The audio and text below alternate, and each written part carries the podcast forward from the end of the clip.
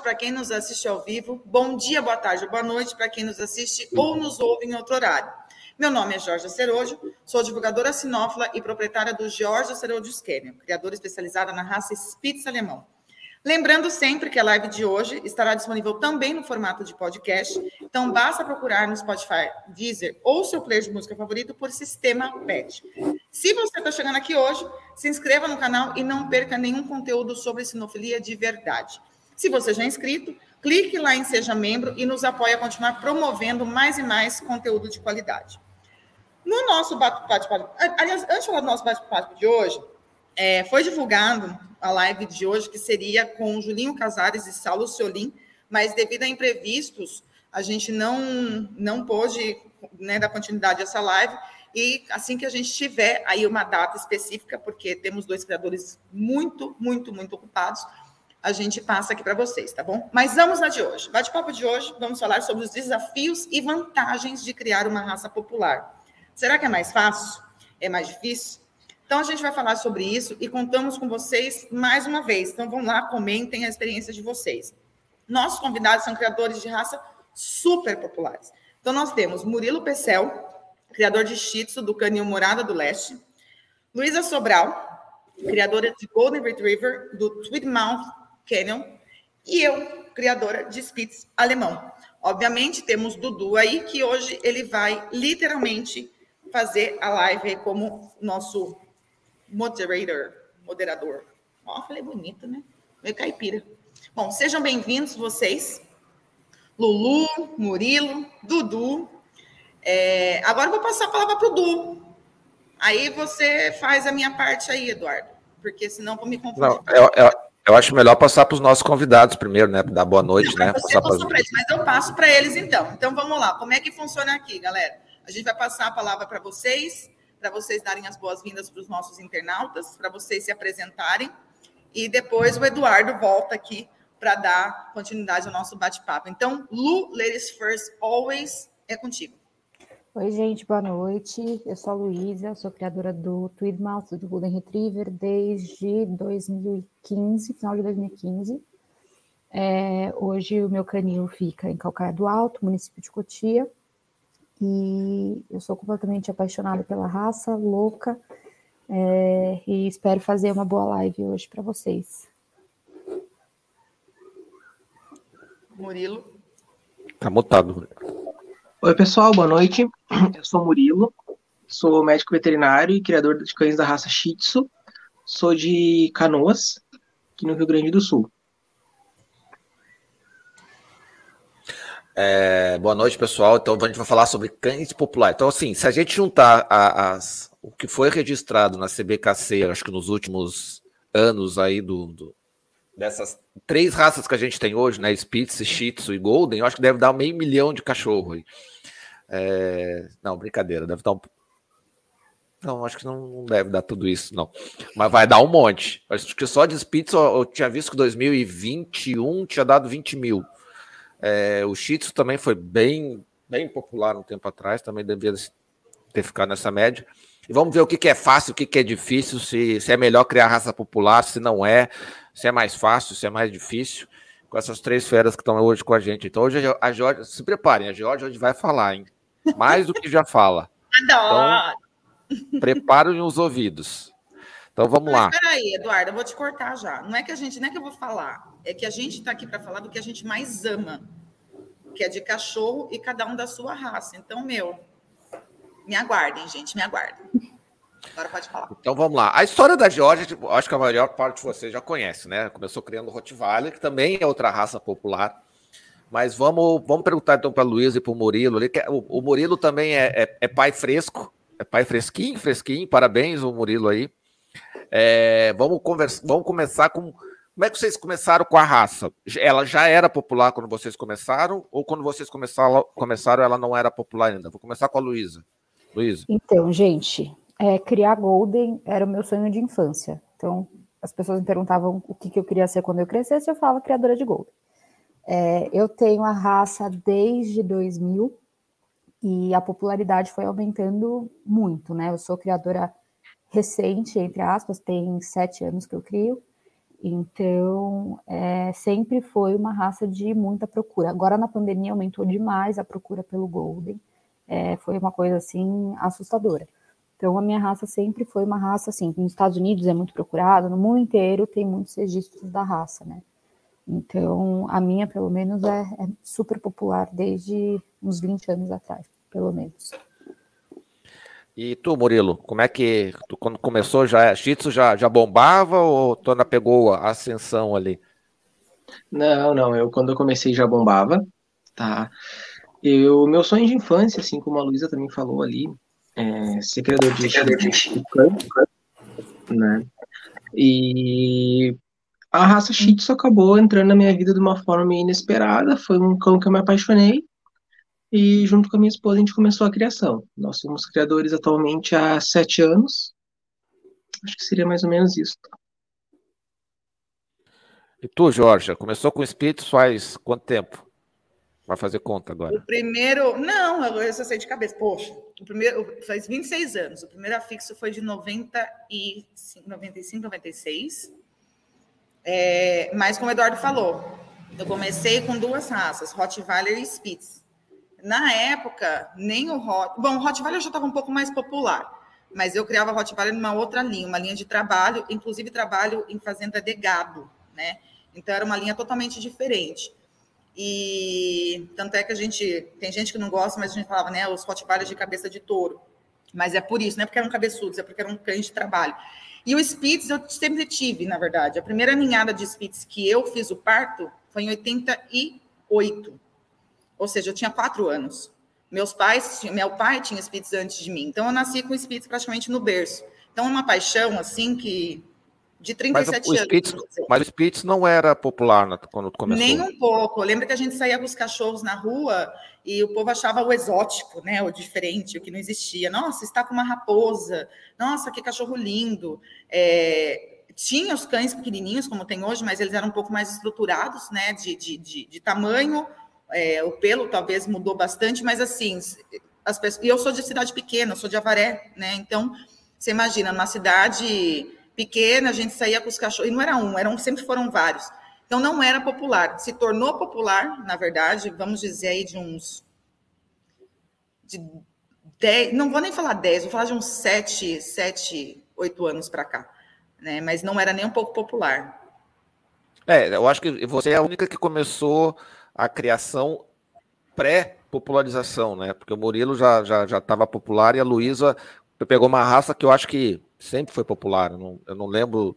Golden sempre foi uma raça bem conhecida. Pelo menos conhecida sempre foi, eu não vou dizer popular, mas acho que conhecida sempre foi. É, e, e, na visão de vocês, assim, qual é a maior vantagem que vocês veem assim de ter uma, uma de criar uma raça é, extremamente popular? Murilo, começar com o Murilo agora para variar um pouquinho. A vantagem é a procura que é muito grande, né? Eu sou uma pessoa que eu tenho pouquíssimas ninhadas por ano. Minha criação, como todos sabem, é por hobby, tá? E então eu tenho uma procura grande. Eu também sempre procuro mostrar como que são criados meus cães, que são todos criados como pet. E em função disso, acho que a demanda que acaba não precisando fazer muita publicidade em rede social ou até o próprio Google. Acredito que essa seja a principal vantagem de ter uma raça popularizada. E aí, Luísa, concorda ou tem algo a, a mais ainda? Tá, tá mutada, Luísa. Só um pouquinho, deixa eu te desmutar aqui. Eu concordo. É, o Golden também tem uma procura absurda. É, eu acho que assim, com a popularização da raça, a gente está criando um cachorro mais saudável também, né? A gente está aí usando diversas linhas de sangue, é, diminuindo o coeficiente de inbreeding, porque tem muitos cães para serem usados, muitos bons cães para serem usados. É, e é uma desvantagem também, né? Ter é, tanta procura assim, mas isso depois a gente conversa sobre. E aí, G, mais algum item de vantagem de ter uma raça popular? Ah, eu, eu concordo tanto com a Lu quanto com o Murilo. E eu acho que, além disso, é... as pessoas conhecendo a raça, eu acho que é mais fácil você divulgar a raça em relação até de falar como que a raça é de fato. né? Porque, obviamente, quando ela se torna popular, a gente vê. Tem muita gente que fala da minha rana, os espitossauros, né? Aquela coisa assim, cães que fogem totalmente do, do, do padrão que. É, ah, esse daqui é um espitossauro. E, mas, assim, eu, é, de uma certa maneira, isso é bom também, porque a gente acaba mostrando e, e, e conscientizando aquele cliente que gostou daquela raça da realidade da raça. Né? Isso é muito nítido, então acho isso muito bacana. É, a questão de procura, né? Tem os dois lados. Quando você não cria uma raça muito popular, mas você faz um trabalho de divulgação bacana, você vai ter procura, obviamente, que só que normalmente você tem uma criação menor. A partir do momento que você tem uma criação maior, você tem acaba aumentando o plantel, você mesmo acaba fazendo a seleção. Então, eu, eu concordo com os dois, eu acho que a questão da conscientização mesmo, né, pela raça estar sendo popular, as pessoas começam a procurar mais saber da história daquela raça. E a gente adora falar da história da nossa raça. Eu acho que isso é muito gostoso. É a melhor parte, assim, do tratar com o, o, o cliente, né? Mas, assim, as, as pessoas quando chegam para vocês, é, elas, elas vêm com... Porque eu imagino que uma raça popular venha com muita história verídica, né, de fato, mas também não acontece de ter muita fake news, né? É, tem muita história doida, assim, coisa que não, que não faz o menor sentido. Que pensa, ah, o Golden é assim, ah, o, o, o, o Shih Tzu, sei lá, é, tem a cabeça pequena que não cabe o cérebro, essas coisas malucas assim. Ou, ou, ou É, o Spitz não late, isso é fake news. Fala aí, Murilo. Não é que nem o pessoal fala que todo Shih Tzu é alérgico. Não, realmente. A, é uma raça que tem uma grande propensão às alergopatias, principalmente dermatite atópica, mas nem todo Shih Tzu é alérgico. Tá? Não é 100% dos casos. Assim como, puxando por Golden, o pessoal fala, ah, todo Golden tem DAP. Não, nem todo Golden tem DAP. Alguns realmente vão ter, outros não vão. É dermatite alérgica picada de ectoparasitas. Ah. Peraí, peraí, repete, dermatite alérgica. A picada de ectoparasitas. Ah, tá. Picada de pulga, carrapato, essas coisas. Exato, antigamente era pulga, daí agora entrou carrapato e mosquito junto, daí virou ectoparasitas. Beleza. É, aí, Luiz, o pessoal fala de displasia, né? Que toda Aham. displasia é genética, mas nem toda displasia é genética. Né? A maioria dos casos que a gente vê, pelo menos no meu canil, são cachorros que moram em apartamento, cachorro que mora em piso de porcelanato, cachorro que fica obeso. Então, a gente tem uma população saudável de Golden. É igual toda raça, né? Então, assim, tem, vão ter os, os animais doentes e os animais mais saudáveis. É, então, é, eu acho que isso é o maior mito que, que tem. Depende né, da criação que você vai dar para o cachorro. Se você pega um cachorro, os meus cães são pesados, são ossudos, e deixa ele patinando o dia inteiro no, no porcelanato, com certeza ele vai se tornar um cachorro displásico, né? Até a gente. Exatamente. É que acontece a mesma coisa nos pits, né? Tipo, luxação de patela. É, né? Ah, o Spitz tem é, é, colapso de traqueia. Que realmente, gente, isso daí é muito incomum em Spitz, por incrível que pareça, tá? É, é que a Lu falou, é questão realmente da criação né? É, problema cardíaco. Agora, que nem o, o, luxação de patela, qualquer. O vira-lata que for de pequeno porte pode ter.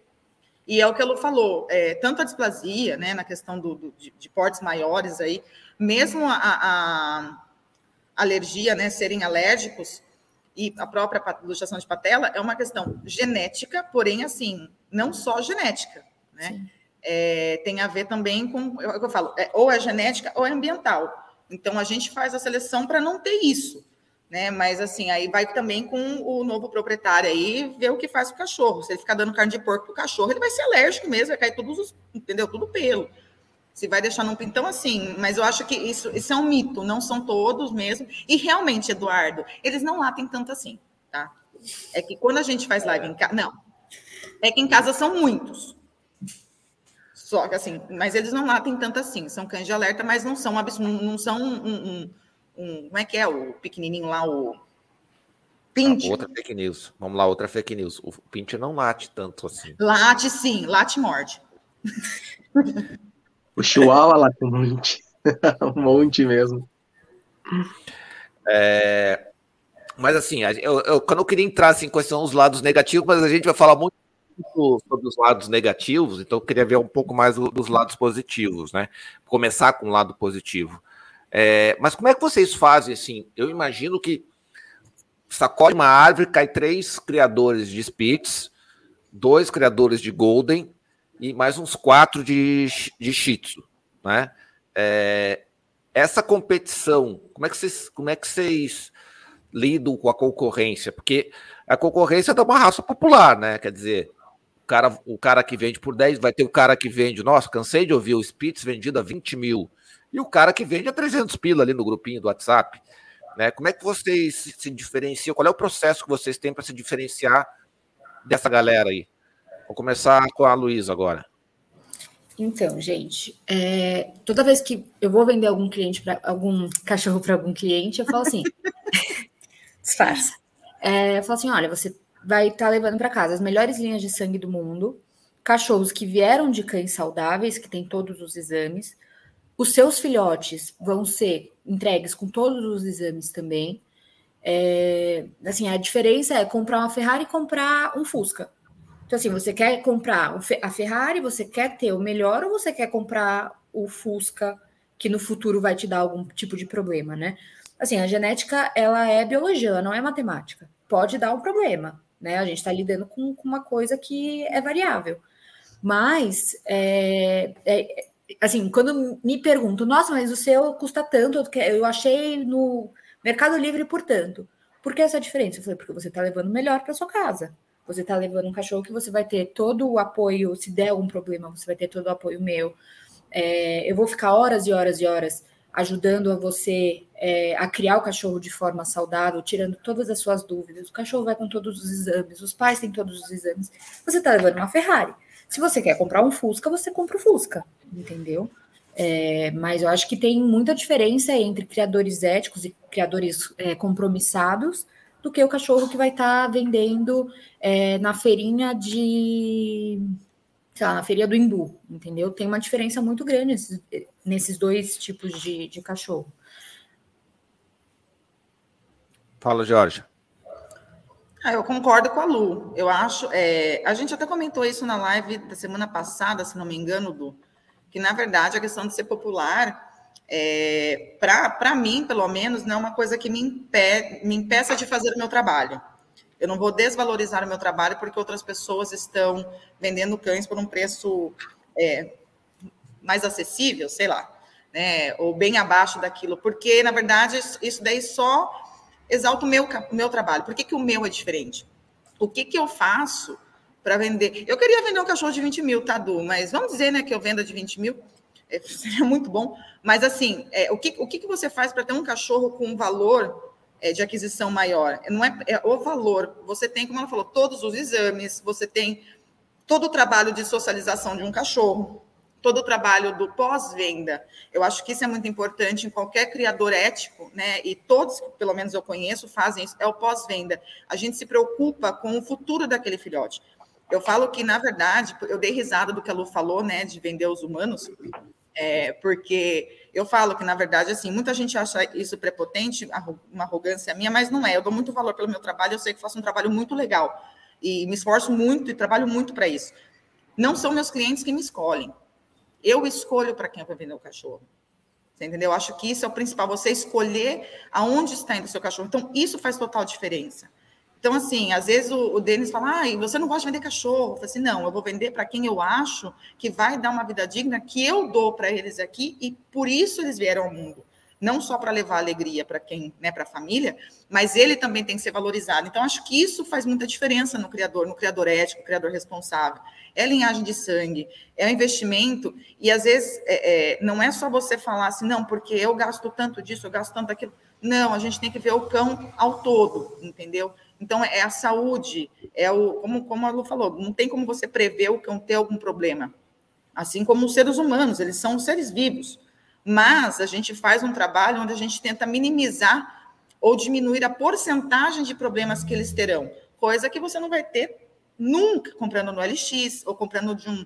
Eu nem falo criador fundo de quintal, comprando de, de criadores, às vezes até criadores é, conhecidos, mas que não te dão todo esse suporte. Eu acho que, assim, para mim, para mim, só é, valoriza mais e mais meu trabalho o fato de ser uma raça popular e ter vários preços, né?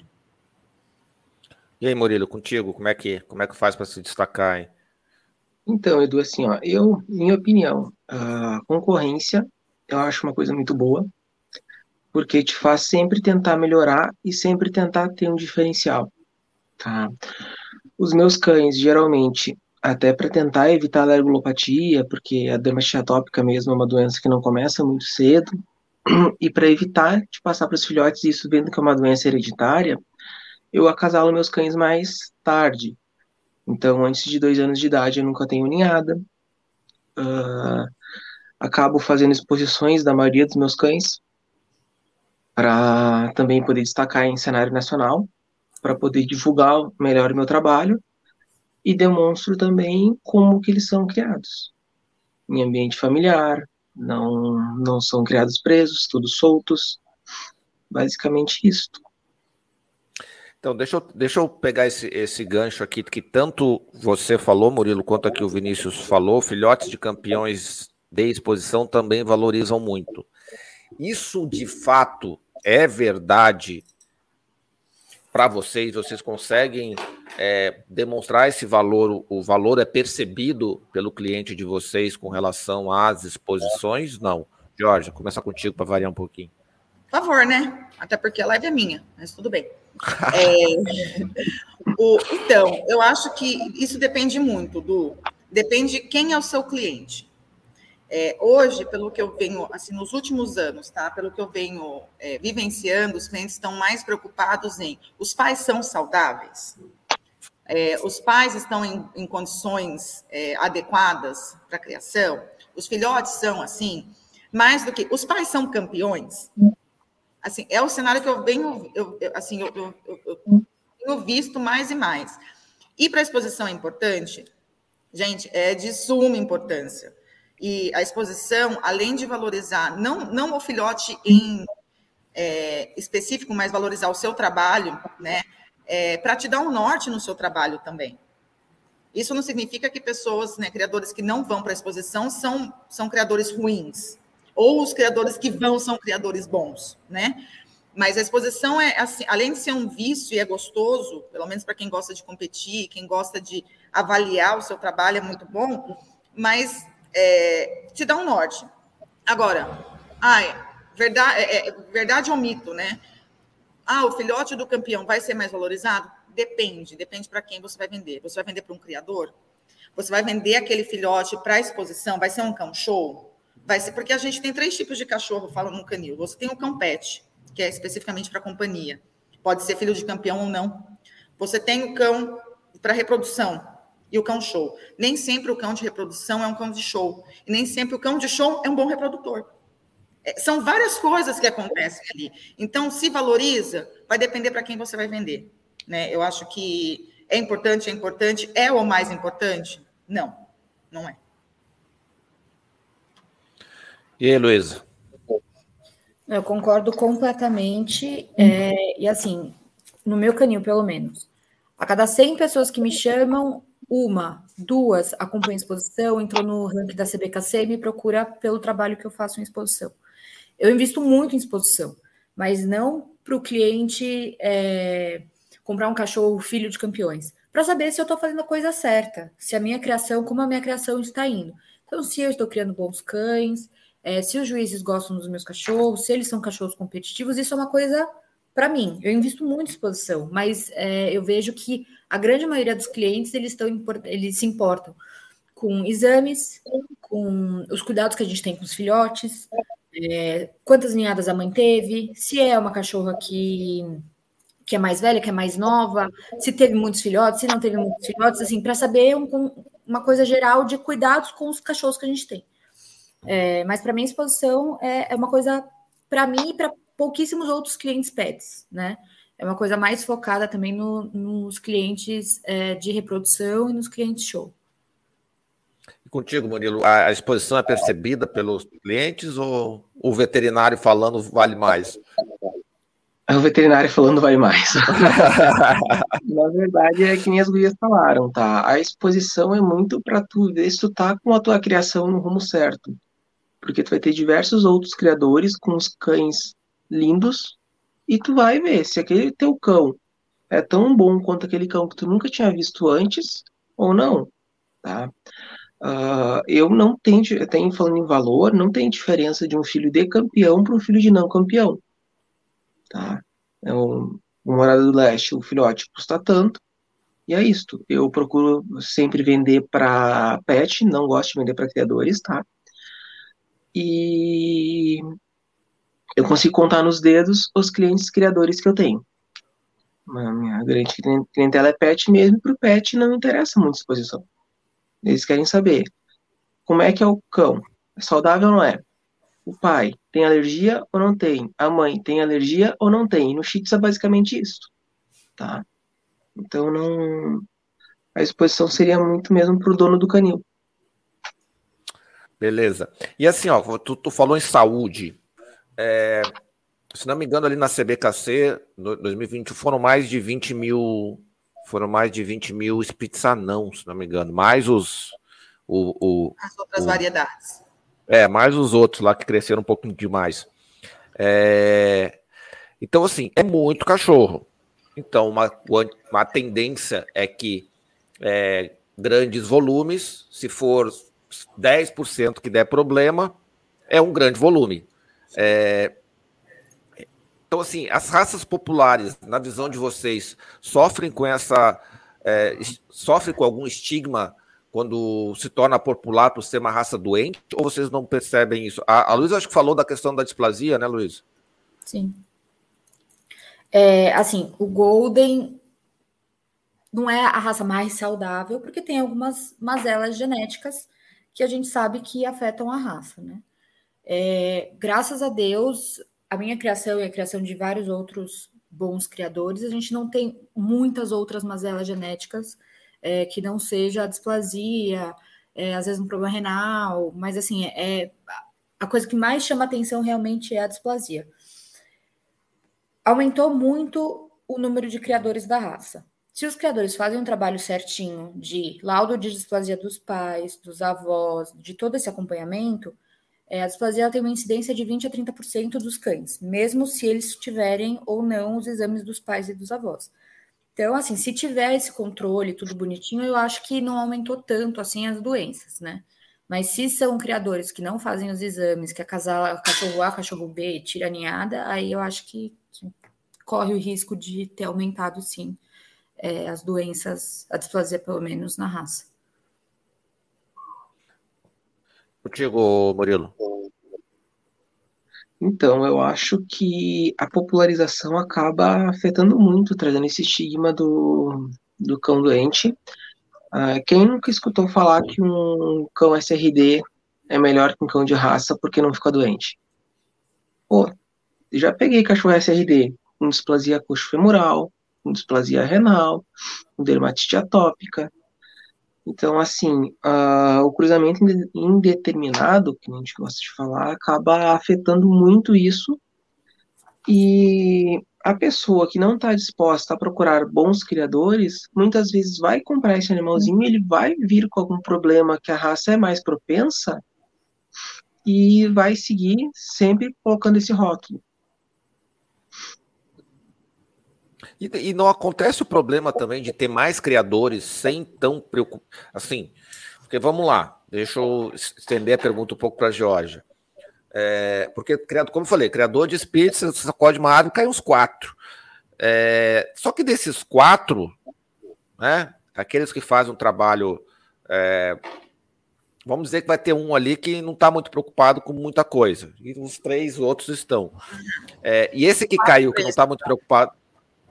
É, não, não, não, sei se eu vou chegar no, nessa generalização, mas vamos dizer que um não esteja. Tá? Dois criam direitinho, mas não é um cachorro é, linhagem top, e um, tudo bem, linhagem top. Mas vamos dizer que o, o, um deles não está muito preocupado com saúde, só quer saber de acasalar e tal, porque a gente sabe que infelizmente isso acontece. É, e esse cara vai criar uma raça popular, né? Esse cara vai criar uma raça popular. Isso, isso não acaba se confirmando, de fato, como um, um grande que aumenta a quantidade de problemas de saúde na raça? Então, eu vou começar pelo começo, tá? É, pelo que o Murilo está falando lá. É, é óbvio, a gente, eu fiz um, um, Na época do Jorge Dog Show, conversando com a Renata, que é criadora de Cavalier King Charles, também é uma raça que tem bastante mitos sobre saúde. É, e ela é veterinária, e o que ela falou para mim foi muito interessante. É óbvio, o que, que eu, e Maria Alice também já falou isso, Maria Alice Bicudo. Quando você tem uma raça, é, por que, que as, os cães de raça são mais estudados, por exemplo?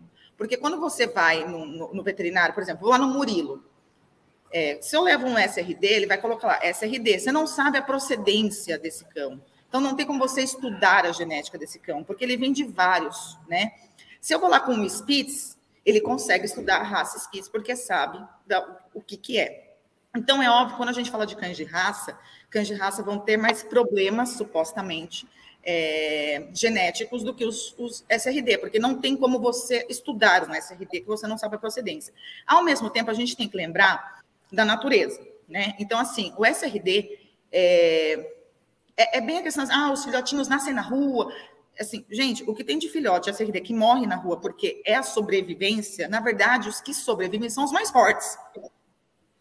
Isso não é só, é, é, é natureza, tá? Diferente um criador que está ali e, e, passa horas e horas, dias para vingar um filhote, enfim. Então tem esse porém. Na questão que está falando de espécies, de raças populares, o que, que acontece? É, é um problema muito grande, sim, tá? Porque quando você tem criadores, hoje são mais de 5 mil criadores de espíritos alemão registrados na CBKC, só CBKC. Ainda tem Sobrace, tem LKC, tem OBC, tem um monte de, de, né, de, de, de cartórios, né? Isso. Então, só na CBKC. Então, vocês pensem que, assim, se a gente pega 5 mil e a gente falar que 10% não estão nem aí para a raça, a gente está falando de 500 criadores. Esses 500 criadores, normalmente, são criadores que, que criam, assim, não uma raça, várias raças em grande, grande quantidade. Vamos dizer que cada criador dos 500 não, é, é de 10 filhotinhos, o que não é isso, é muito mais, 10 filhotinhos por ano. Então, vamos falar 10 meses para facilitar a matemática para a loira tá? Então, são, são 5 mil filhotes, gente. 5 mil filhotes de uma raça que é saudável, vem dos primitivos, mas são 5 mil filhotes que não houve critério nenhum de acasalamento. Então, e, e, às vezes até umas misturas ali, né? Então, assim, é, é, por isso que eu falo, é, é uma problemática muito grande. É uma problemática muito grande para a raça. Para o criador em si, como eu expliquei anteriormente, tipo, a gente luta contra isso, né? Mas aonde que a gente consegue, por exemplo, do é, é, evitar, a gente não vai evitar, né? Enquanto o mundo é mundo e ser humano é ser humano, isso vai acontecer. Mas aonde que a gente tem que tentar, de uma certa maneira, é, controlar ou evitar? Na hora da venda. Na hora da venda. Então, assim, a questão de vender para um criador. É, eu particularmente, só vendo para criador que, tipo assim, eu quero saber da criação, eu, quero, eu conheço, eu sei a linhagem, já teve criador na minha casa assim, ó, a sua linha de sangue com a minha não bate, daí vai dar merda, você vai falar que é meu cachorro, são muitos anos trabalhando para, tipo, aí eu falei besteira, né? Falei palavrão sem querer. É, então, assim, é, é uma coisa que a gente precisa é, ter essa consciência, e só quem tem essa consciência são, de fato, os criadores que são éticos, que, né, eu assim, você tem que pesquisar. Então, é uma problemática muito grande o que acontece. Eu dei o exemplo aí dos Spitz, que, se não me engano, é, o ano passado foi o mais registrado, depois foi o Bulldog francês, que é outra raça que eu tenho, por exemplo. Entendeu? E eu tenho essa raça antes de ser popular também. Eu tenho Bulldog há 22 anos, minha primeira Bulldog. Então, assim, é, é muito complicado. É problemático, sim, na questão do, da raça. Na questão do criador, para mim, só mostra mais o trabalho que eu venho fazendo há 26 anos. Beleza, aqui o Ricardo Isaías faz uma pergunta aqui, ó. É, não tem diferença, não tem diferença, mas o orgulho de ser filho de campeão vira publicidade boa para o criador, não acha? Vocês veem que, que, que, vocês, vocês trabalham a publicidade como sendo filho de campeão? Isso faz diferença? Murilo já disse que não. Fala aí, Murilo. Não, não geralmente não. Uh, na verdade, a publicidade que eu faço é sempre mostrando como que é a criação dos meus cães, como que estes cães são criados, como que são todos os cães que têm o mesmo padrão, tá? E basicamente isso. Raramente é feita alguma publicidade visando os campeões. Tá? Uh, como eu vendo muito para pet, a principal, digamos, publicidade que o pessoal gosta muito é de tu ter, desde quando aquela, por exemplo, a fêmea, desde que essa fêmea era filhote, ter as fotos dela, ter as fotos dela com a matilha, brincando, se exercitando, tá? De mostrar todo esse desenvolvimento, mas não não vejo como orgulho ter um, cão campeão em casa. E aí, Luiz e Jorge, para vocês aí, vocês botar que o cão é campeão traz é, traz novos clientes? Não. Nunca me trouxe porque eu não anuncio o filhote. Então, não tem nenhum post de Instagram, de site, nada dizendo sobre as, as, as ninhadas que eu tenho, nada disso. Mas eu posto sim. É, por exemplo, eu tive um cachorro que ganhou o ranking ano passado. Postei que ele ganhou o ranking, é, postei os resultados dos nossos cães em exposição. É, é, mais desse tipo, não de especificamente, ah, essa ninhada é filha do campeão fulano com a campeã ciclana, entendeu? Eu gosto eu, de o trabalho que a gente faz durante o ano. Eu nunca gostei disso também. Na verdade, eu, a mesma coisa, assim, se eu tenho o cão que ganhou, vai para especializada, ganha ranking, é, eu gosto de postar, é um orgulho para você, é um filho seu que está ali e te encheu de orgulho. Agora, em questão assim, ah, o filho do campeão tal, é, eu, eu, acho que, eu acho que é mais interessante fazer o que o Murilo falou, por exemplo, né? Às vezes você tem um filhote que você. Eu vou dar um exemplo aqui da Summer, por exemplo. É, as pessoas que me seguem acompanham a Summer desde o dia que ela nasceu. Que tem videozinho lá que ela nasceu, ela era menorzinha, tal, foi crescendo, tal, e hoje ela é mãe. Então, assim, aí quando eu coloco Summer, sei lá, Summer com Rave, é, nossa, mas a Summer já é mãe, que legal esse filhotinho dela. Eu acho que isso é muito mais legal do que assim, simplesmente falar assim, então, esse daqui é filho do fulano com a ciclana, esse daqui, o, o pai. Aí você faz um, um, uma lista, né? Você faz um texto, assim, um livro. E aí a pessoa olha aquilo e fala assim: Meu, o que, que é CH, CH brasileiro? O é, que, que é? O que, que tem a ver ser é, campeão, vencedor Américas e Caribe? Tipo, o que, que é Américas e Caribe? Sabe? Então, acho assim: é, essa, eu acho que essa questão o que traz mais clientes e aproxima mais o cliente, inclusive da gente, que é uma maneira de mostrar. Eu, eu ouço muito, assim, nossa, Jorge, a gente entra no teu Instagram e a gente sente o amor que você tem pelos seus cachorros. É, ali a gente, a gente te conhece, que eu falo para me conhecer, tem que conhecer meus cachorros. E eu acho que isso é legal. Eu, eu fico muito mais feliz com isso. Assim, nossa, Jorge, entrei lá e vi o campeão, tal, não sei o que, que legal, tal, acabou. Você não cria um vínculo, porque eu acho que o criador, pelo menos eu, e acredito que o Murilo e a, e a Lu, conheço ela até assim mais, né?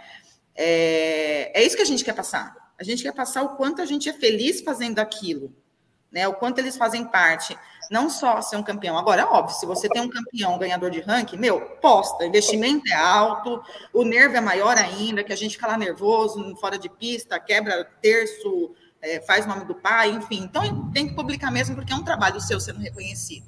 Mas em relação a, a, a as filhotes, assim, a filho, acho que não. Ok, e, e assim, menos... pode falar, Murilo. Eu, pelo menos, outro motivo que eu também gosto de expor é porque eu gosto de entrar em pista, né? Daí, então, geralmente, ou eu ou a Mônica, um dos dois está em pista, ou até os dois. Então, esse é outro motivo que eu gosto, porque eu gosto da competição, eu gosto daquela adrenalina. Então, esse é então deixa eu te perguntar, o... então deixa eu aproveitar esse teu gancho, te perguntar o seguinte: por que que as raças populares e a tua, Murilo, em especial, não enchem as exposições em relação às raças, às vezes, não tão populares. Porque, assim, o, o, eu não vou nem entrar no caso do Spitz, que eu acho que metade da exposição tinha que ser Spitz, porque pela quantidade que vende, né? Mas é, tem bastante e... exposição. Tem aumentado bem. Golden tem bastante Já também. foi maior. Golden, é. Golden tá, tá boa. Não vou nem dizer muito para a Luísa, mas assim, Spitz, na minha visão, tinha que ser metade da exposição tinha que ser Spitz, porque é quase um terço do que é registrado no Brasil hoje é Spitz. É, um terço não, um quinto, vai ser bonzinho. E, mas o, o, o Shih Tzu também já foi a mais popular há pouquinho tempo atrás. E na exposição eu vejo o Murilo lá. Cadê o resto? Né? É, quando eu, eu vou no Rio Grande do Sul, que é um centro, né? Que é um, que é um centro sinófilo importante. Por que que cadê os criadores, Murilo? Ou não tem tantos criadores assim? Por que que essa diferença entre a popularidade do mercado e a popularidade, vou chamar de sinófila, embora não, só para diferenciar? Tá, uh, vou dar minha opinião. Talvez alguém não goste, uh, mas assim, qual que é a minha opinião? É que como a exposição acaba não vendendo muito filhote, não é interessante para todos. Tu tem que te dedicar muito tempo, por exemplo, um Shih Tzu, que é um cão de pelo longo. Tu tem que te dedicar todo dia escovação, tá? Fazer manutenção, banho de dois a três por semana. Isso requer muito tempo e muitos cuidados. Então, tem gente que acaba não se dedicando a isso, achando que não vale a pena. Por quê? Porque não vende filhote. Tá? Não é a exposição que vai vender os seus filhotes. Uh, não sei, gente, se eu estou certo. Não sei se eu estou errado. Uh, quando eu comecei a participar de exposição, geralmente aqui em Porto Alegre, tá? A gente tinha de três a quatro criadores, que eram confirmados todas as exposições. Agora o confirmado sou eu, mais meia dúzia de gato E a Mônica. Isso. É. e a gente ainda acaba se antes da exposição. E aí, Fulaninho, tu vai? Ah, eu vou, e tu, sim, eu vou, tu vai com quantos? Ah, vou com tal e tal, e tu, ah, vou com tal e tal. Tipo, às vezes tu sabe já até quem que tu vai enfrentar. Não sei, não Sim, sei mas se a, a última, a última do, do, do Kenya do Rio Grande do Sul, ele tinha quantos cheats na pista? Total. Quatro. Ah, não lembro. Dois. Não lembro. Era... Vamos pegar de Floripa agora, que, é, que foi cinco. Que eu lembro que foi esse fim de semana. E, foi, e já foi uma tá. quantidade significativa, tá? Porque normalmente. Só que assim, tanto. desses cinco, dois eram meus, né?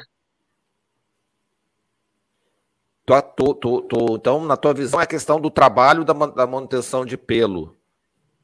É, eu acho que uma raça é, popular, tá, muito tá, trabalhoso pro retorno que dá, entendeu? Tu Entendi. fazer exposição, tu fazer tudo isso. Não sei se eu tô certo, gente. É, eu não vou nem perguntar. Né? Eu não vou nem perguntar para Luísa que, que, os Goldens, por enquanto, estão bem, né, Luísa? Mas também já, já, teve uma época que não tinha quase nenhum, né? É, assim, agora é não... o ranking está competitivo e tem bastante Golden. Isso, 25, ó, falou que tinha 25 Floripas. Não, e Golden, Golden chega a ser bonito porque tu vê de várias classes, né? Então tu consegue ver todos os tamanhos competindo, eu acho que fica muito bacana isso. Fica bonito, fica bonito. E, e, você, e assim, e você, Jorge, fala aí. Por que, que não tem metade da exposição de Spitz? Não, você sabe que hoje é, eu acho que está indo bastante, bastante Spitz em pista, porque eu já cheguei a fazer exposição. É, que, lá, o, an, o anão, que seria o Pomerânia, sempre foi mais popular mesmo. Então, assim, normalmente tinha 12, 15 anões e tinha dois pequenos. Então, hoje eu estou começando a ver mais pequenos em pista. Agora, concordo, deveria ter metade da exposição, porque são muitos criadores. Mas eu acho, e assim, e, e sinceramente, não é um cachorro de difícil manutenção. É, obviamente é um cão que passa por troca e tudo mais, mas assim, são épocas do ano, né? Então não é difícil manutenção, não precisa tomar três, quatro banhos por semana. Eu ia ficar louca, eu não lavo meu cabelo, tudo isso. Então, assim, né? Mas, é, mas assim, é um cão de fácil manutenção. É um cão que cabe na bolsa. Então, se você leva em qualquer contexto, você pode pegar o avião e levar dois juntos. Então, eu, eu realmente eu não consigo entender o, o que talvez eu possa ser um dos motivos é realmente é, a falta de qualidade. É, e a gente vê isso acontecendo com os franceses, porque os franceses há pouco tempo enchiam exposição, hoje já não enche mais, mas continuam populares. É a né? falta de, de, de, qualidade de você ter um cão show, né? É, eu não sei, assim, como é com o Golden, como é com, com o Shih Tzu, porque foram raças que, inclusive, nunca tive. Foram uma das poucas raças que eu nunca tive. É, e então, assim, mas com o Spitz é uma coisa é, muito específico, né? Um cão de porte pequeno. Então, você vê hoje Spitz com problema de, de, de traseira, problema com, né, com moleira aberta. Então, acho que a falta de qualidade é, pode ser um dos. Tanto é que a gente sempre vê os mesmos, os mesmos criadores. A gente tá, tem um então grupo eu... que tem, tem 200 criadores no grupo, sei lá quanto que é o máximo que dá para ter num grupo de WhatsApp, e daquele grupo, tipo, cinco ou seis vão para exposição. Então, acho que isso já fala muito, assim. Realmente falta a, a, a qualidade, de, não estou falando qualidade de saúde, tá, gente? Não estou falando qualidade de beleza, falando qualidade de ser um cão de show. Né? Mas assim, vocês acham que é, a, a, essa popularização, de uma certa forma, quando você vê muito cão em pista, a raça vai se tornar popular na, no mercado ou não tem nada a ver entre uma coisa e outra? Eu acho que não. Também não. Até porque o mercado. É, gente, não me odeiem, tá? Ai, tá vendo? Por isso que eu não podia ser convidado. É, no mercado, o mercado não tá nem aí para a sinofilia, a sinofilia não tá nem aí para o mercado. Ponto. O mercado não, não, não assiste, não se interessa pela sinofilia, quando a gente fala sinofilia exposição. E a, e a sinofilia em si não está nem aí para o mercado de venda pet, acredito eu. Tá?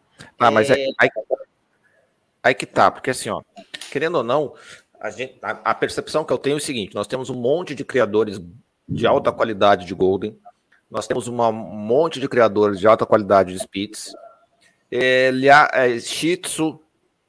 Tem, aqui em São Paulo muito, É, mas nós temos muito, muito menos proporcionalmente do que eu acho que das, do, do Golden, por exemplo. É, claro que tem, mas eu digo comparando proporcionalmente. É, não é uma oportunidade de trazer, dentro dessas raças, de trazer os leigos para dentro da pista, para de repente começar a, a brincar ali e fazer alguma coisa para trazer eles para dentro da sinofilia? Deveria, né, Du? Deveria. Eu, deveria. Eu, eu, vou falar, eu vou falar, o povo vai me odiar aqui, mas assim, deveria mas não existe o incentivo. O incentivo não parte só do criador. Eu acho que primeiro ponto, né? O incentivo não parte só do criador. É, por exemplo, a gente já falou isso, inclusive com alguns diretores do CBKC. Por que não fazer exposição de pet? Ele pode ser castrado para a pessoa pegar gosto pela coisa. Ou por que não fazer exposição de roupinha, de desfile, de fantasia? sabe? E trazer, porque esse público, é isso que eles querem, gente. Porque vamos combinar, a gente adora, a gente é viciado, o outro ali é mais louco ainda, ele gosta de entrar em pista, entendeu? Cada um com sua loucura.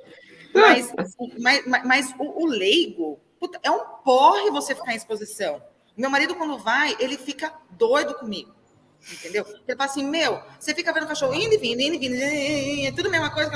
Acabou. Então, assim, para eles. Então, o que, que a gente pode fazer como sinofilia para atrair esse público. E esse público que a gente tem que trazer, porque esse público a gente precisa conscientizar. Só que não tem nada interessante, não tem um evento, não tem um. É, é, putz, que legal você chegar lá, tem um cachorrinho. Pode ser um chifre, hum, hum, qualquer jeito.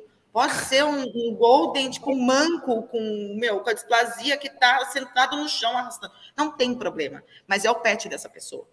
Por que não fazer algum evento, alguma coisa? Tipo, toda exposição, chama o pessoal da cidade. Normalmente são cidades pequenas, de fácil acesso. Então, assim, chama o pessoal. Vamos chamar. Vamos fazer uma, de, tipo, é, é, um negócio de fantasia. Vamos fazer um negócio de obediência com o dono. Mas, mas vocês não acham que é mais fácil? É, porque o que, que acontece? Essas raças populares, se eu botar lá Shih Tzu Brasil, sei lá, no, no, no Facebook, cara, tem 3 milhões de pessoas lá dentro. Se eu botar Golden BR, sei lá, se tem uma coisa assim, vai ter mais um trilhão desses caras. É, será que não é melhor, será que não é mais fácil tentar levar um pouco de sinofilia para esses grupos que já estão constituídos? É, não sei se vocês já fizeram alguma coisa com relação a isso, é, para tentar falar um pouco mais sobre sinofilia, mostrar, às vezes, porque eu acho que estava até falando com o pessoal aqui que eles foram na exposição de Floripa é, final de semana. Poxa, bater o olho num cachorro de, de, de, exposição, eu não preciso falar nada. Entendeu? Se pegar um, um, um, do Murilo lá com aqueles. Aquelas, como é que chama aquilo, aquele topetão lá de 3 metros de altura lá, e botar lá num, num, num parque para o pessoal ver, eu não preciso falar nada. Diz, é, eu quero meu cachorro com aquele pelo. Ele vai perguntar: qual é o shampoo que você está usando? Ah. Ele vou dizer, é, né? Ele vai ter que dizer, é o papai e a mamãe. É DNA. É. Não, entendeu? e pior é que assim, gente, eu aqui em casa eu uso Dogco de, de shampoo. E daí quando eu falo, não, é Dogco, eles falam, ah, é a mesma marca do pet. Eu falei, sim, é a mesma marca do pet. A diferença é que o assim. manejo. Assim. Oi? Mas por que, que não fica assim? É o manejo. também muitas vezes é a qualificação do, do profissional que faz, né? E às vezes é a genética mesmo, Murilo, pode falar. Não, com certeza. Uh, mas é que assim, eu falando do shih tzu pelo longo, o pelo muito é manutenção. Eu, Murilo, hoje em dia, eu não dou mais banho nos meus pelo longo. Eu mando pro groomer. Tá? Porque, sinceramente, se fosse para eu ficar dando banho neles, eu não teria mais pelo longo. Porque cansa, enche o saco, é, são dois banhos por semana, e daí se tu não dá os dois banhos, como ficam soltos, eles começam a encardir inteiros, mas, Murilo, vamos combinar Oi. que assim, você é criador, você está preparando uhum. Eu falo que hoje eu vivo um mundo um pouco diferente, né? Que é o um mundo de, de pet mesmo, de banho e tosa. E, inclusive, eu estou marcando para fazer aqui um workshop com as minhas clientes de Shih Tzu, Shih Tzu Maltese York e Lhasa, pra, de como fazer os cuidados, a manutenção do pelo em casa, porque daí o trabalho meu aqui vai ser bem mais fácil, né? Porque tá complicado. Com certeza. Mas, assim, é, você não acha que, tipo, é o que, eu, o que eu vejo assim, a gente tem um monte, né? Vamos falar assim, ah, por que, que meu espírito não é que nem o seu? Eu assim, cara, eu não sei, porque eu tenho 60 lá, 70 lá, e você tem um e não cuida. Então, acho que isso também é muito fácil você ter um cão de pelo. A mesma coisa acontece com o Golden. Sabe? O que, que eu pego de Golden aqui, meu, com, com, com, com subpelo para tirar e tudo nó. E, e sabe, difícil para você fazer o desembolo, fazer remoção do subpelo. Poxa, é um cachorro para escovar. É um cachorro. Eu acho que é muito fácil. Eu quero um cachorro igualzinho aquele. Eu quero ter o cabelo igualzinho do Eduardo. Mas eu não fiquei careca. Como é que eu vou ter o cabelo igual do Eduardo? Não tem como. A genética dele é diferente da minha. Eu tenho que cuidar. Entendeu? Mas eu acho que isso tem muito a ver também. Eu não sei se a Lu concorda comigo. Concordo. Concordo plenamente. É... O pessoal quer que o cachorro venha pronto, cara. O pessoal quer que o cachorro venha pronto. Por isso que eu falo, é, é, é interessante do ah, você mas levar. Peraí, tá, mas peraí, porque assim, uma, uma coisa é eu pegar um Golden da Lu, deixar ele ok e levar numa praça para dar uma volta com ele com outros Goldens lá, com outros donos de Golden. Acredito eu que a maioria dos outros Goldens vão olhar o cachorrinho e vai dizer: Meu Deus, eu não tenho um Golden, eu tenho um vira-lata amarelo. Né? Como é que é? Caramelo. Caramelo. É, é isso né? Porque vai ver o dela e, e ela não vai precisar falar nada. Basta mostrar o cachorro, né? Porque não, até ali vai ter osso, até a cabeça. Ela, como é que vai? Não tem shampoo para fazer uma cabeça de um golden bonita. É, é, o DNA da coisa, né? Eu vou pegar o meu o, o, Lost aqui, vou dar banho nele todo santo dia com, com, com como é que é o produto lá, ô Murilo? Perigou. Qualquer pet. Eu, tipo, eu já usei o... Hidra, hoje em dia eu uso Dog Co. Beleza. Então eu vou pegar o, o com ida, vou dar banho dele todo dia, ele vai continuar assim. entendeu? É, não tem jeito, entendeu? Então eu acho que essa questão da divulgação dentro do ambiente é, que vocês acabam tendo muita gente, eventualmente pode, pode levar o pessoal a ter mais consciência sinófila, né? De, de... Porque às vezes não precisa nem levar na exposição, né? Basta mostrar o que é o cachorro bonito. Mas aí eles vão ver um, dois cachorros bonitos. Eles vão numa exposição, eles vão ver 100, 200, 600 cachorros bonitos. Aí eles vão ver, e não é um cachorro, você entendeu? Eles vão ver um padrão do negócio. Não é que assim, a, a, a Lu, ela tem um golden lindo, maravilhoso de show, porque ela teve sorte na vida, entendeu? Ela teve sorte na vida. Por isso que o golden dela, o meu é caramelo, o dela é golden, entendeu? Então, eu acho, eu acho que eu acho que eu tenho que fazer as duas coisas. Principalmente nas raças populares. Principalmente. E quando vai para a exposição, eu acho que é legal ver outras raças. Que nem eu não conhecia Borzoi até 2016. Nunca tinha visto um Borzoi na minha vida. Entendeu? Então, e, e sou sinófilo. Então, acho que isso é importante, precisa ter esse incentivo. E outra coisa, a, a sinofilia nessa questão, e eu falo porque, por raças populares mesmo, tá? É, a gente tende a ser um pouco preconceituoso. Eu estou aprendendo isso agora, porque eu atendo vários tipos de Spitz o espitossauro, né, o Spitz Rex, eu tendo vários, e o Spitz normal. Então, assim, é, eu tinha um pouco. Ah, meu, putz, não acredito que a mulher falou isso. O Split. Splits. É. Então, assim, mas eu acho que o, a sinofil, o sinófilo, a sinofilia em si, é um pouco preconceituosa com isso. Foi que eu falei, por que não fazer uma exposição de cães, tipo, de pet? Ele não precisa estar no padrão, ele precisa ser um cão pet amado. Ele pode ter a boca torta, pode ser o Lost, entendeu? Pode ser o achado, entendeu? Não tem problema. Mas eu acho que isso, isso ajuda muito também. Isso vai ajudar. Eu, eu, sempre fui muito a favor disso, mas eu acho que a sinofilia, do mesmo jeito que existe um preconceito do, do mercado pet e que existe com a sinofilia, existe um preconceito da sinofilia com, com os pets também, assim, porque não, Agora, os nossos são perfeitos. Agora eu vou fazer uma pergunta para vocês, é mais polêmica. É, vamos lá. De novo, raças populares têm, têm volume. Pronto, tem volume. Isso é, isso é inegável, senão não seria popular. Mas esses volumes refletem qualidade. Por quê? Vou perguntar isso. É, sei lá, Spitz alemão. Ele devia ser metade da exposição e devia estar sempre numa final de exposição. Tem volume. Se 1% for de qualidade top, vai estar nas cabeças. Aí a Maria Alice vai lá e busca um cholo tem quantos exemplares no Brasil? Um! O dela. O dela. E aí ela põe o cachorro em pista e leva tudo que é exposição. Tem gente Pô, que traz o lagoto. É, ou, ou outros malucos traz lagoto, né? Põe em exposição, pau! Sai matando a pau a exposição.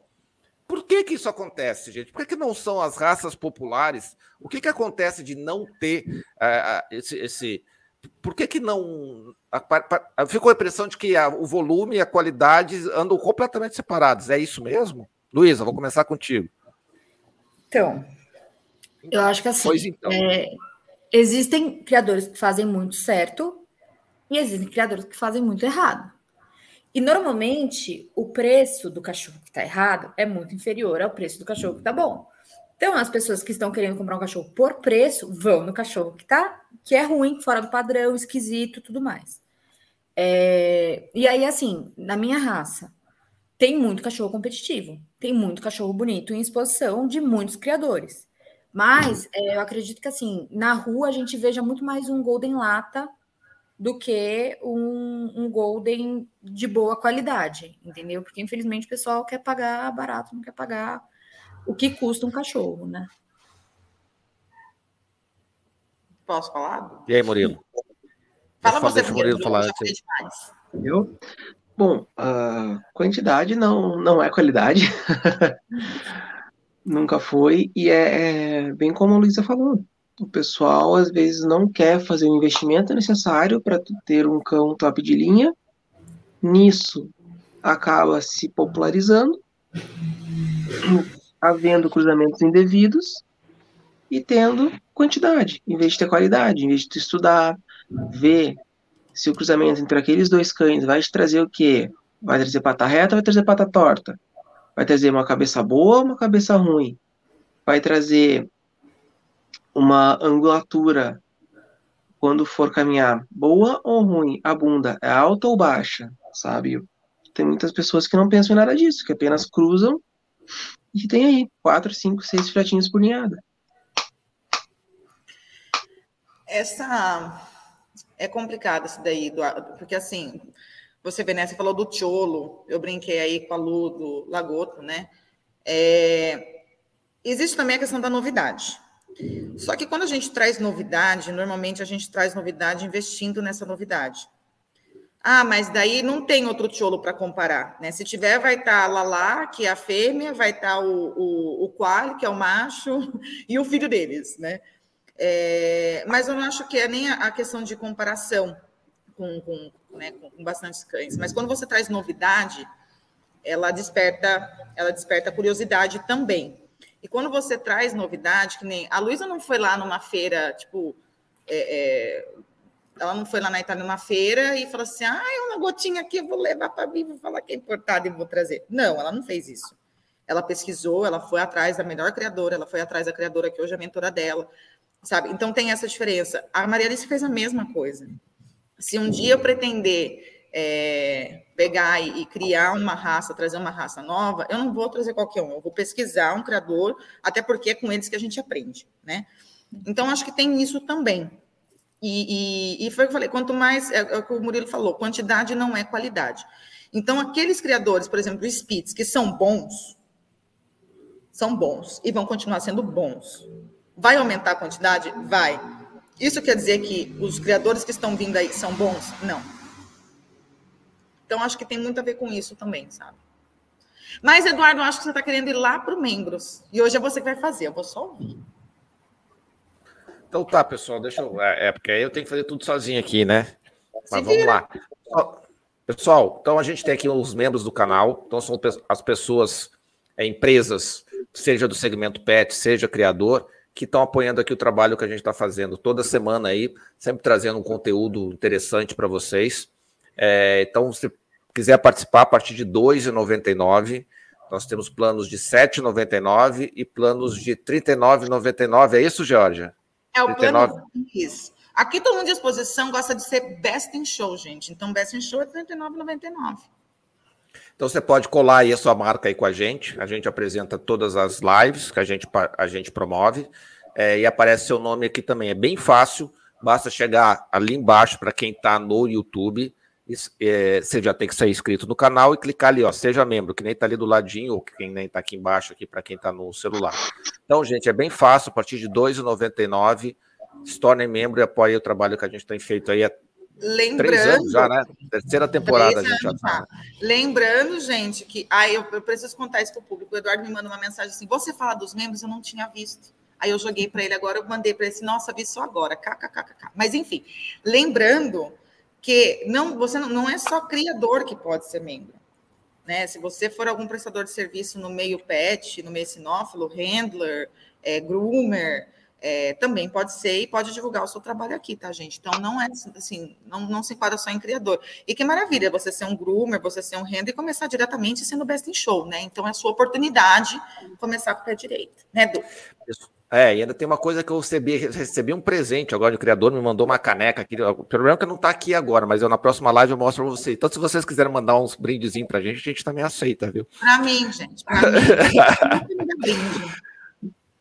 Tá, só deixa eu continuar aqui. Então, pessoal, é, e, e, assim, mas o, o que que dói? Assim, não dói para quando vocês olham é, um OLX da vida? Como é que vocês tratam essa questão assim quando vê uma pessoa que chega para você, tá, mas no OLX está quatro, quatro reais. Vocês chegam a dar ou já diz, cara, compra de lá e, e vida que segue? Luísa. Eu sou um pouco estúpida. Eu falo a seguinte frase: você quer comprar uma bolsa da Chanel ou você quer comprar uma bolsa, uma sacolinha de supermercado? Você quer comprar a bolsa da Chanel. Então, a bolsa da Chanel custa tanto. Se não, não para você não, não, interessa isso, então você fica com a sacolinha do supermercado, compra no, na OLX no Mercado Livre. O que me dói é saber, assim, é, não é nem saber, é pensar as condições que os pais desse filhote estão na casa da pessoa para esse filhote custar tanto. Porque a gente sabe que a gente não fica sem, a gente fica sem dormir, a gente gasta um monte com ninhada, a gente gasta com os melhores produtos, as melhores rações, os melhores remédios, a melhor mão de obra, tudo isso, né? Então, o que mais me dói é pensar que talvez tenha um casal em reprodução que não tem os exames, que não sabe se é saudável, se não é saudável, vivendo num lugar que pode ser bom, pode não ser bom. Porque, gente, criação custa dinheiro, criação é uhum. cara, entendeu? É, então, assim, para mim, o que mais me dói é isso. E, e contigo, Murilo, como é que, como é, que é? Depende do Dá mais difícil. Depende do mais difícil. Às vezes eu não respondo. Às vezes, se eu tô afim de conversar, eu converso, explico, uh, falo por que, que é caro, porque todo cão vai ter seu custo tá? Além de ter o uso de ração super premium, vai ter o antipulgas, vai ter o valor do banho, tá? São diversos fatores que acabam afetando o preço.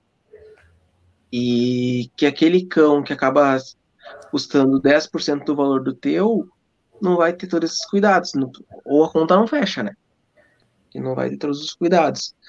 Mas eu depende, depende do meu estado de espírito. Teve uma vez que eu tava bem estressado que eu falei, ah, vai lá e compra então. Depende. Aí, Jorge, você manda a que distância uma pessoa assim? Não, cara, eu sou educada. Eu só sou mais educada com você. É... eu, eu, eu, sou meio assim. Do... eu, eu, tento não ser tão estúpida, mas eu também tento ser um pouquinho mais, mais ríspida, assim. É, normalmente, né, eu falo, primeira coisa, é, não, não, existe cão em OLX. Eu nem, na verdade, para ser bem sincera, eu acho que eu nunca entrei em OLX Mercado Livre para ver cachorro.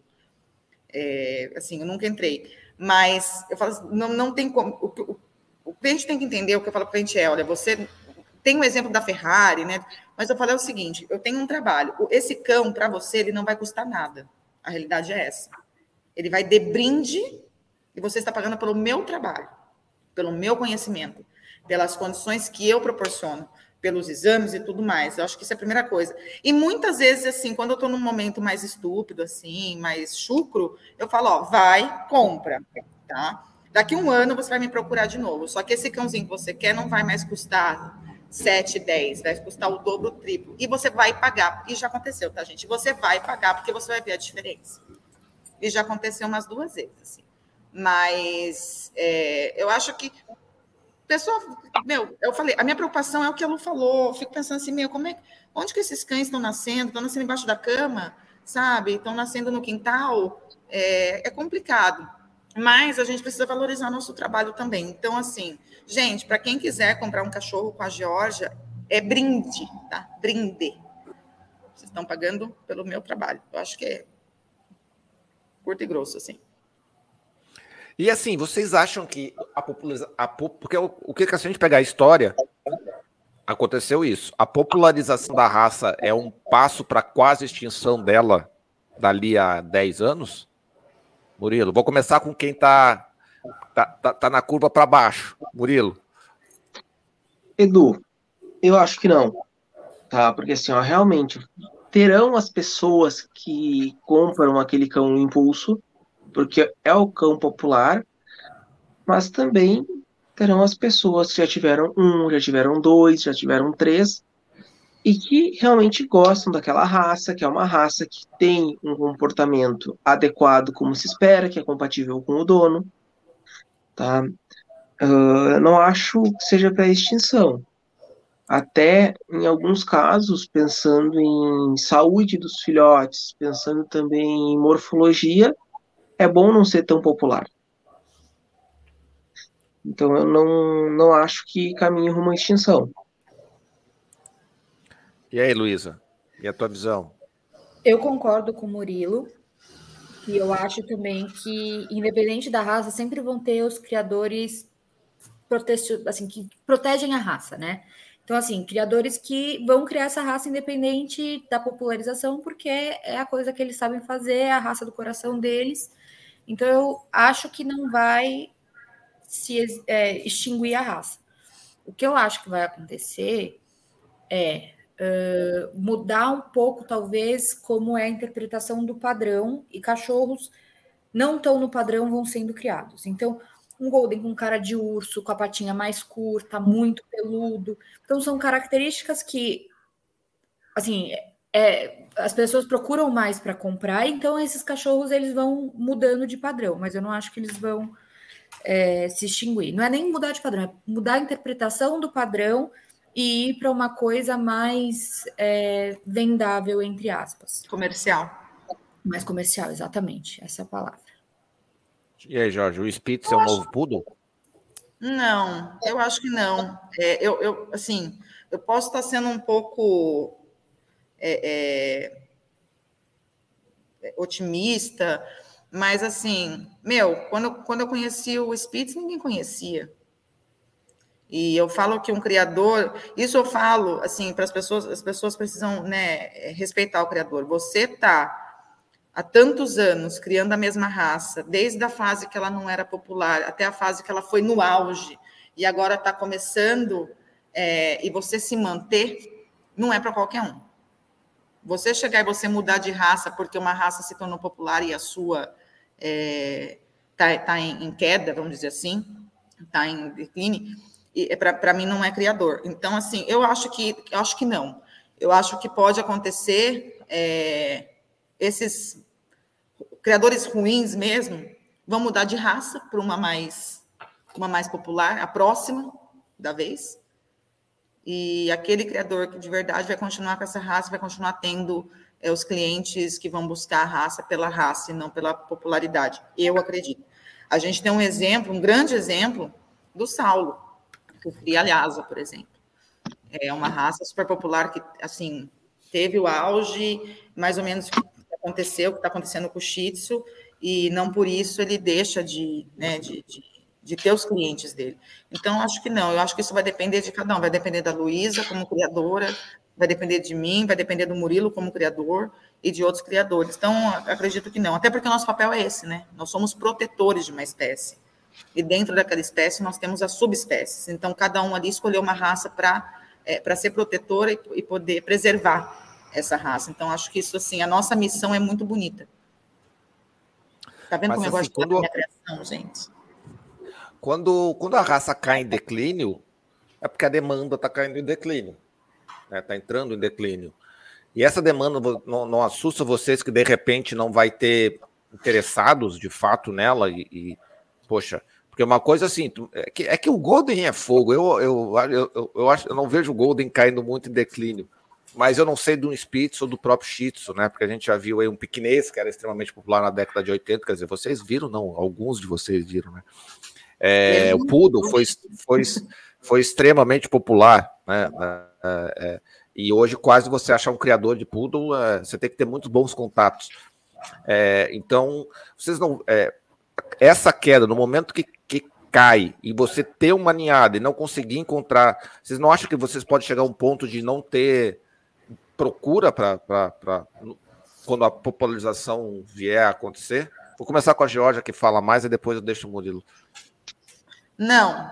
Pronto, respondi. Não, mentira. Você respondeu é. quem responde, Georgia. Não. Pô. Não, eu acho que não, Du. É... Cara, eu, eu esse, esse, esse, né, quando está nessa queda, um cachorro, assim, uma raça de cachorro, o que você pode fazer é fazer a seleção, continuar fazendo o seu trabalho, que aqui no meu caso eu faço a seleção genética, aprimoramento genético, né, pensando na saúde e bem-estar do animal e dentro do padrão, e você tira menos ninhadas. Sim. Agora, eu, Georgia, é, cara, eu não não vou falar que eu tive, ah, eu vendo cachorro a rodo, até porque, assim, é o mais seguro do que, do que, do que vendo essa realidade. É isso que deixa meu marido puto da vida. Mas eu, não me falta cliente, sinceramente. Que eu venda um no mês, entendeu? Que eu venda um cachorro. Ou que eu venda. Eu, eu fiquei dois, três meses sem vender cachorro porque eu estava sem tempo de atender cliente. Eu sei que é um absurdo isso, mas eu estava focada aqui no pet, eu te falei isso. Então, acho que não, cara. Eu acho que diminui a ninhada. É, é, e esse é o momento para. Olha, eu, até para o Murilo, que. que para Luiz eu não falo porque o Golden não cai nunca, né? Nunca vi. Tem, tem açúcar, tem mel essa raça. Mas eu acho que esse é o momento, inclusive, de fazer um trabalho de seleção genética mais profunda ainda. Fazer uma seleção genética mais profunda ainda que é onde você vai selecionar os melhores dos melhores, porque quem gosta, se identifica com uma raça, cara, não deixa de comprar raça. Agora, eu prefiro, inclusive, que não venda, porque será que é esse, é esse público que eu quero para mim? O público do, do, popular, o público que, que, que, tem a raça por, por status, ou um público que se identificou com aquela raça mesmo e gosta da raça? Eu acho que tem isso também. Agora é com você, Murilo. Agora então, ele diz assim, eu concordo com a Georgia, ponto. Ponto. Assim, uh, eu concordo contigo, tá? O trabalho de seleção tem que ser feito. Eu não, não acredito que vá, vá parar de ter. A procura sempre vai ter, sempre vai ter a pessoa que se identifica com o cão de determinada raça, com aquele comportamento, com aquele porte. Tá? Shih Tzu está em declínio? Sim, está em declínio. Uh, eu não sinto a diferença aqui em casa, eu não sei se é porque eu tenho um público muito bom ou se é porque eu tenho poucas ninhadas, né, gente? Por exemplo, agora eu tenho quatro fêmeas no cio, eu não vou cruzar nenhuma. Então eu acabo fazendo poucos cruzamentos e sempre não tá. Nem te coçando. Espera. Oi? Não tá nem te coçando para ele tá, ele tá cuidando de um outro filhote que dá muito. Ah, é verdade. Aí nós estamos com um bebê que hoje faz duas semanas. Então não... não. Cuida do filhote humano, dá mais trabalho. não estamos pensando nisso no momento. E aí, Luísa? Gente, eu acho que se você fizer um trabalho primoroso com a sua raça, nunca vai faltar cliente. É, né? E se faltar cliente, é, por exemplo, eu crio o Lagoto, que é uma raça zero popular. Né? Uma, então, assim, eu tenho uma ninhada por ano, duas ninhadas por ano, fila de espera. Entendeu? É, se algum dia o Golden virar um lagoto, né, que sem procura nenhuma, com duas ninhadas por ano, tudo bem. A gente vai ter duas ninhadas por ano com fila de espera. Muito bem, muito bem, muito bem. É, pessoal, deixa eu, deixa eu ver aqui, pegar, deixa eu ver se vocês botaram alguma pergunta. É, o Vinícius falou aqui, o meu medo com Golden Retriever Ace vou mudar para querer novidades com Golden Doodle. Mas não está acontecendo isso com o Shih Tzu, né, o Murilo? O Shih Tzu se manteve mais ou menos. O, o, o padrão se manteve mais ou menos é, igual, né?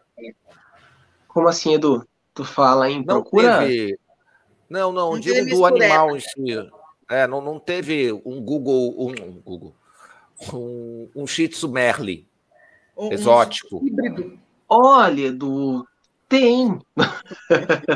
Não, mas não, não tem, como demanda tanto, de mercado. Tanto tem, tem sim.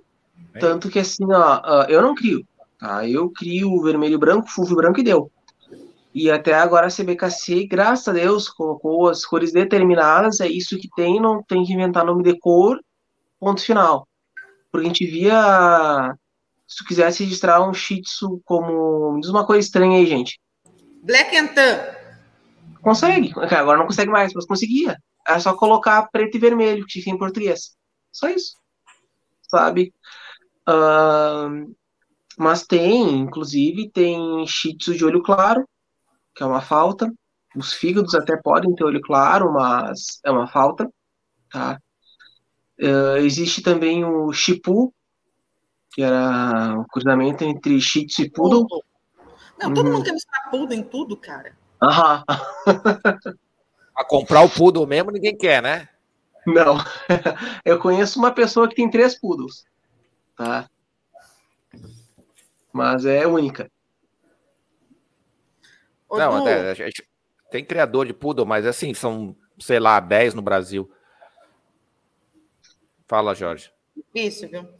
É, tem aqui o, o Cláudio, falou assim: como são populares e a procura é grande, alguns de vocês já foram questionados o porquê do pedigree é caro e sem pedigree o valor é 40% mais barato?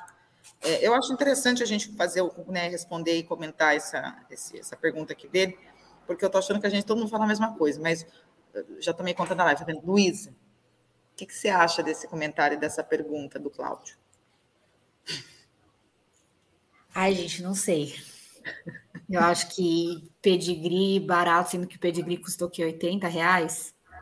É, ou é porque o cachorro não tem, não é de procedência. 63, Luísa, 63. 63 reais, faz muito tempo que eu não Eu tava pensando que é o caro. Essa semana. É, então assim, é... gente, eu acho que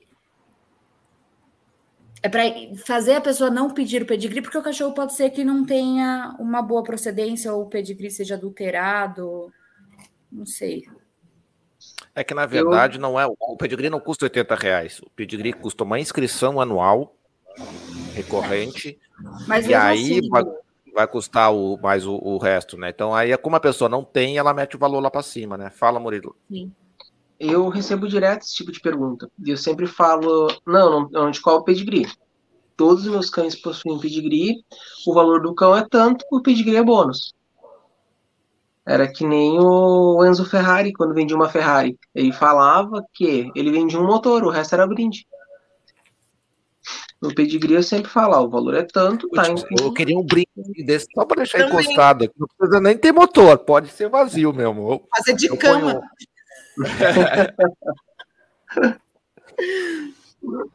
Mas esse, o porquê que eu puxei esse comentário aqui, gente, tem, tem, criador que faz isso mesmo, além de ser totalmente antiético, né? É, tem criador que cobra mil, não sei quantos a mais por causa de um pedigree, um absurdo. É, é um direito, não é nem é uma obrigação nossa, e um direito do cachorro de ter um registro.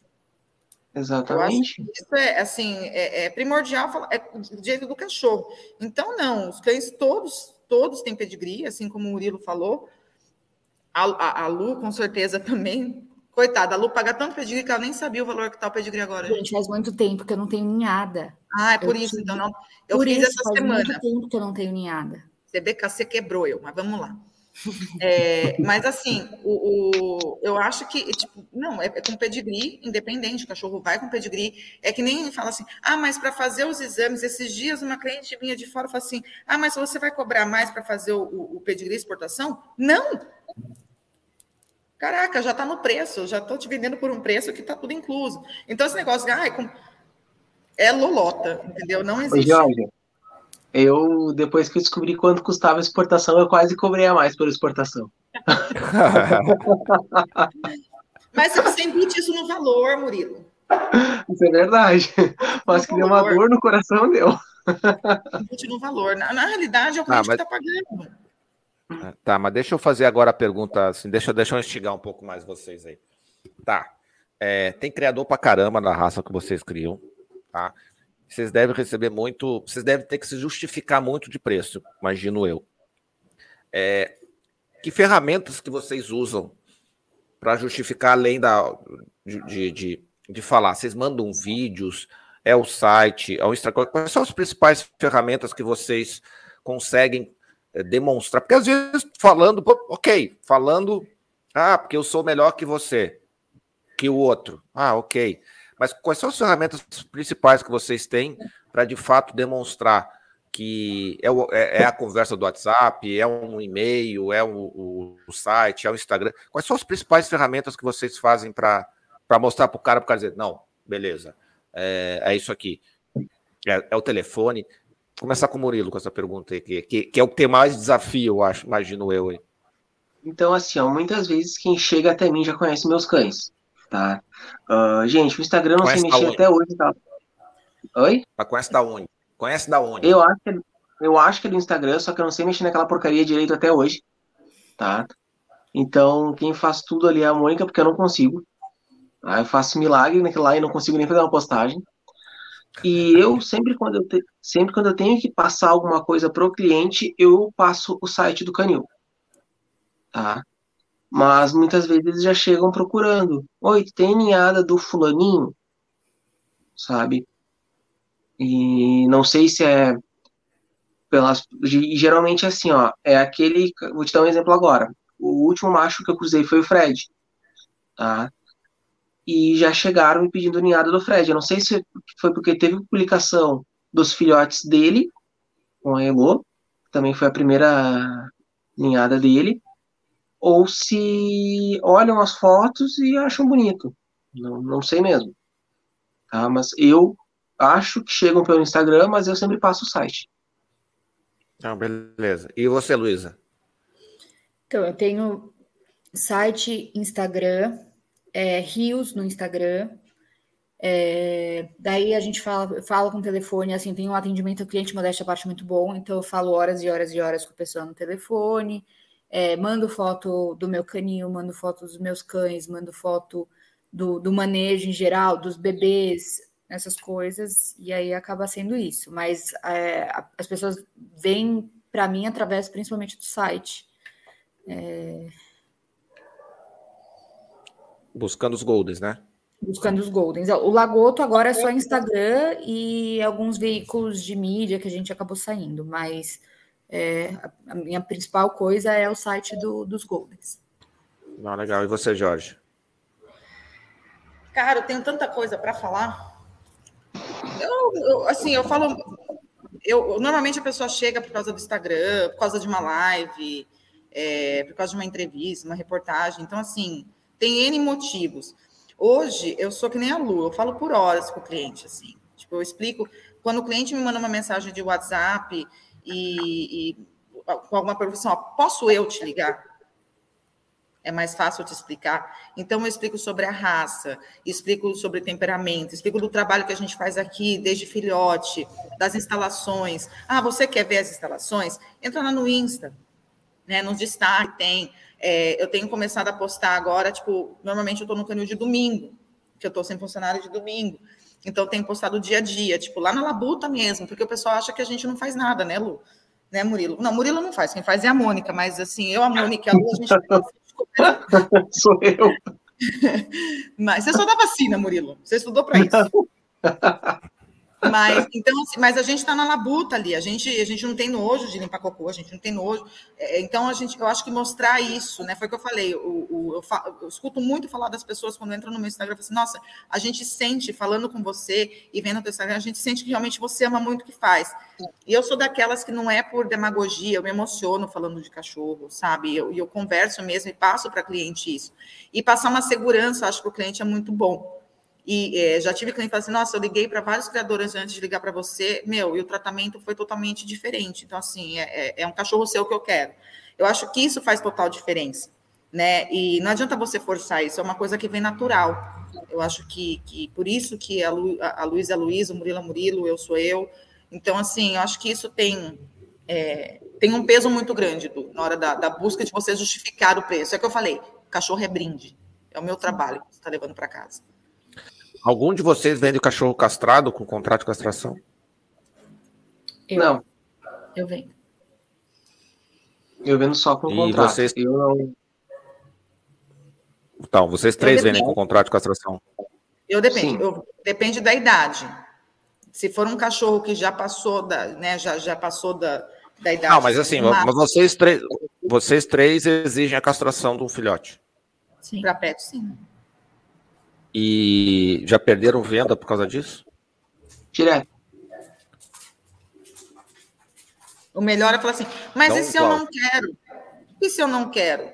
O cachorro é meu. Eu falo assim, então, mas o cachorro é meu, eu estou vendendo. Então, se você não quer, eu não quero vender para você, compra com outro. Daí, nessas horas, eu sou estúpida. Teve um, teve, eu vou contar um caso rapidinho aqui.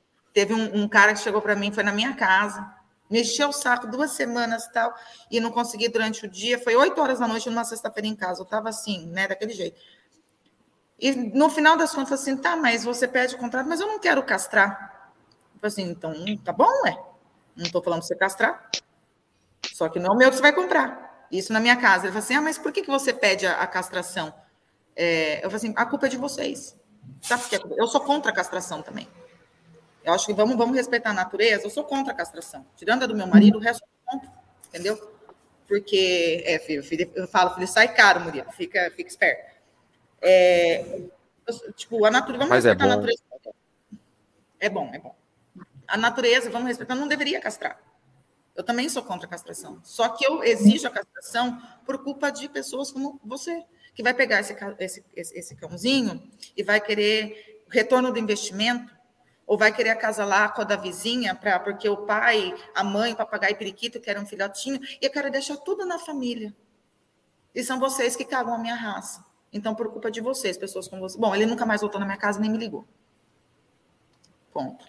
Aqui, ó, o Canil Pampa Schneider falou: minha dúvida é esta: se a gente vende o cão juridicamente, já, já ouvi falar que não podemos proibir a reprodução. É, Pampa Schneider tem quatro lives aqui no canal do Sistema Pet. Depois tu procura ali, acho que castração. A gente falou quatro lives, são acho que deve ser quase 10 horas de, de bate-papo com advogado, com veterinário, coisa falando sobre esse tema. É, então depois dá uma olhadinha lá, não vou te dar spoiler, vou te fazer tu ouvir a live inteira. É, sobre esse tema lá, depois dá uma olhadinha que é bem Vale bacana. a pena, vale a pena. É. Pessoal, é, a gente já está chegando uma hora e meia, então assim, o papo está muito bom, a gente podia continuar até amanhã falando sobre os populares Shih Tzu, Spitz, Golden, Rottweiler. Rottweiler também deve ser, uma, deve ser interessante, porque não sei se ele é tão parecido aí com, com o Golden, com essa questão da popularidade. Mas a gente está chegando no momento final, eu vou passar a palavra para vocês. É, eu já vou me despedir, passo a palavra para a Luísa, depois para o Murilo, e aí a Georgia faz o encerramento final. Então, pessoal, uma boa noite a todos. Semana que vem a gente já está fechando a live, vamos ver se a gente não muda, não vou passar por vocês para a gente bater bem o martelo, mas a princípio a gente vai voltar a falar de uma raça bem bacana, que a gente não falou nas nossas séries de raças. A gente está preparando também uma entrevista internacional é, de uma pessoa bem, bem importante, bem famosa, mas depois a gente passa para vocês assim, tá, vai precisar preparar a coisa um pouquinho mais com mais carinho, com mais cuidado. É, uma boa noite a todos. É, obrigado aí a Luísa, obrigado ao Murilo. Murilo é com, com um bebezinho de duas semanas aí. A Mônica deve estar possessa com ele agora, que já tem que trocar as fraldas lá e ele deixou, mas ele veio direto. Do... De ambiente no meio da live. É, eu vi, eu vi, eu vi. É. Ela queria fazer ele dormir. É, é, então, é, então vamos deixar o pequeno também dormir lá. É, muito obrigado, muito obrigado, Luísa. É, uma boa noite para todos vocês e até semana que vem. Oi, gente. Boa noite a todos. Muito obrigada por essa live, adorei. Se eu puder ajudar em alguma coisa, o meu Instagram está aí no, no meu nome. E super obrigada pela oportunidade mais uma vez, adorei. Pessoal, muito obrigado pela oportunidade. Mais uma live que fizemos juntos. Peço desculpas se alguém não concorda com minhas opiniões, às vezes são é isso e deu, mas minha opinião e estou à disposição para qualquer outras coisas. Ai, adorei ser convidada. Mas agora a live é minha de novo. É, bom, eu queria agradecer, todo mundo que participou, né? A Lu, o Murilo, o Du. É, como eu falei, quando a gente fala sobre cachorros, né, sobre sinofilia, e principalmente sobre a nossa raça, acho que a gente gosta mais ainda.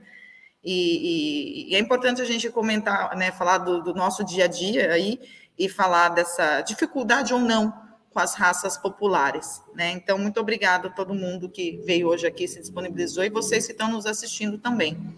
É, queria agradecer vocês aí pela audiência, né, pelo bate-papo com a gente aqui, pelos comentários. Pessoal, não esqueçam de assinar o canal e deixar o like, tá?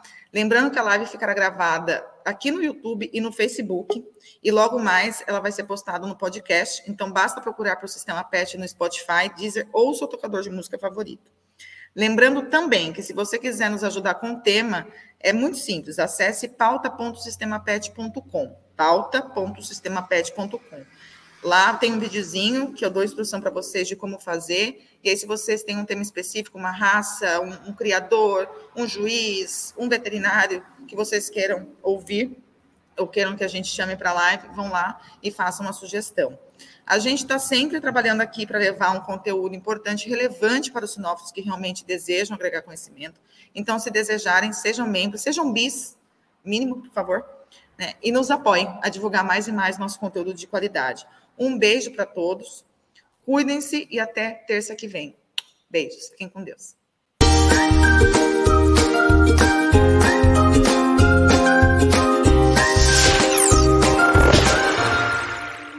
Sabemos que os criadores têm muito pouco tempo para cuidar da divulgação de seu trabalho na internet. Mas tudo mudou com a chegada do sistema PET, uma solução completa de gestão e marketing para criadores de cães e gatos. A plataforma gera um site moderno, eficiente e inteligente, focado especialmente para a melhor visualização do trabalho de criadores. Contamos com várias formas de deixá-lo destacado no Google, facilitando que seja encontrado pelos clientes que desejam um criador sério. Acesse o sistemapet.com e apareça para o mundo agora.